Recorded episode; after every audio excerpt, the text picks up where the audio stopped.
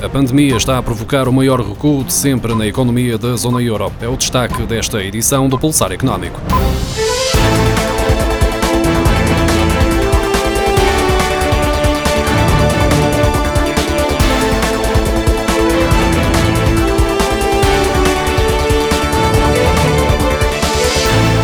Em resultado das medidas tomadas para combater a propagação do novo coronavírus, a economia da zona euro está a sofrer um dos recuos mais acentuados de sempre da sua atividade empresarial e do emprego. O índice que mede a tendência das atividades industriais e de serviços na área da moeda única está em mínimos históricos. Atualmente está fixado nos 13,5 pontos, muito abaixo dos 29,7 pontos registados em março. Estes dados foram avançados esta quinta-feira pela IHS Market, que salienta que esta queda representa o maior colapso mensal da produção alguma vez verificado em mais de duas décadas de recolha de dados. Se compararmos com a anterior crise financeira, verificamos que, em fevereiro de 2009, o índice em causa tinha tocado nos 36,2 pontos.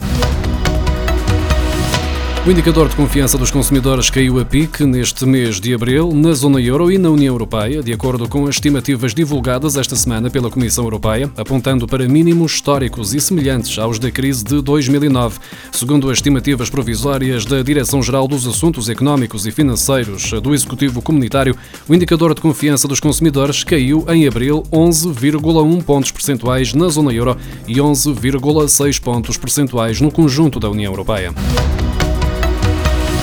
Um estudo realizado pelo Banco Digital N26 revela que a pandemia do novo coronavírus alterou as prioridades financeiras a 78% dos portugueses inquiridos. De acordo com os resultados divulgados esta quinta-feira, as preocupações com a sua saúde e as dos familiares estão em primeiro plano no nosso país, seguidas pelas preocupações com a família, as financeiras e ainda as relativas à segurança do emprego. O inquérito envolveu 10 mil adultos na Europa e nos Estados Unidos que partilharam a forma como as suas finanças finanças estão a ser afetadas pela pandemia, revelando que as preocupações monetárias são agora a segunda maior causa de transtorno para os cidadãos em todo o mundo, apenas atrás das preocupações com a saúde. Portugal é o sexto país da União Europeia com mais ideias apresentadas no concurso da Comissão Europeia sobre soluções inovadoras para combater a Covid-19 em áreas como a saúde e a continuação dos negócios pós-pandemia. De acordo com os dados estatísticos publicados esta quinta-feira pelo Executivo Comunitário, já foram apresentadas 12.410 candidaturas, das quais 489 feitas por empreendedores portugueses que querem participar nesta competição online de ideias e programação que decorre esta sexta-feira e durante todo o fim de semana semana. Nesta hackathon que Bruxelas designou como EU versus vírus, os países com mais candidaturas feitas até ao momento são a Itália, Espanha, Alemanha, Roménia e França. Além dos Estados-membros da União Europeia, esta competição também junta programadores de outros países, como é o caso do Reino Unido, da Turquia, Índia, Israel, Suíça, Estados Unidos e Albânia primeiro pagamento da comparticipação de segurança social às empresas que recorreram ao regime de layoff simplificado até ao final da primeira semana de abril começa a ser feito esta sexta-feira, estando agendadas transferências também para o dia 28 e para o dia 30, de acordo com o Ministério do Trabalho, da Solidariedade e da Segurança Social. Já as restantes empresas recebem este pagamento na primeira quinzena de maio. A Autoridade para as Condições do Trabalho abriu 1.770 processos inspectivos desde 1 de março, de forma a verificar verificar o cumprimento da lei do trabalho e de acesso ao regime de layoff.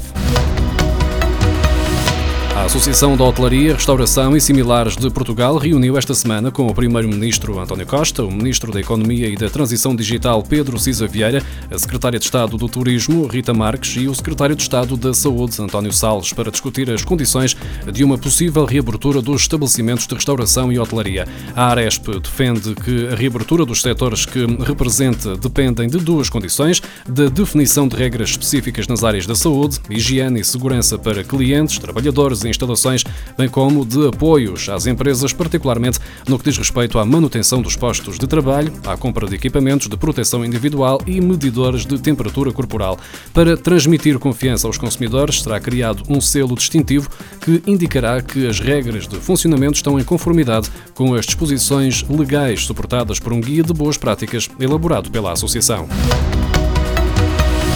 As empresas que adiram ao regime de pagamento fracionado do IVA e retenções na fonte do IRS devidas no segundo trimestre não perdem o acesso total à medida, mesmo que falhem um destes pagamentos. Em resposta à agência Lusa, fonte oficial do Ministério das Finanças refere que cada obrigação de pagamento constitui um plano de pagamento fracionado autónomo, pelo que a falha no pagamento da primeira prestação do IVA ou das retenções na fonte devidas em abril não impede que uma empresa possa aderir ao regime fracionado em relação aos impostos impostos devidos em maio e junho. A flexibilização do pagamento dos impostos IVA, IRS e IRC e das contribuições sociais foi uma das medidas aprovadas pelo Governo como forma de diminuir e mitigar o impacto das medidas de combate ao surto de Covid-19 na economia, concretamente na tesouraria das empresas.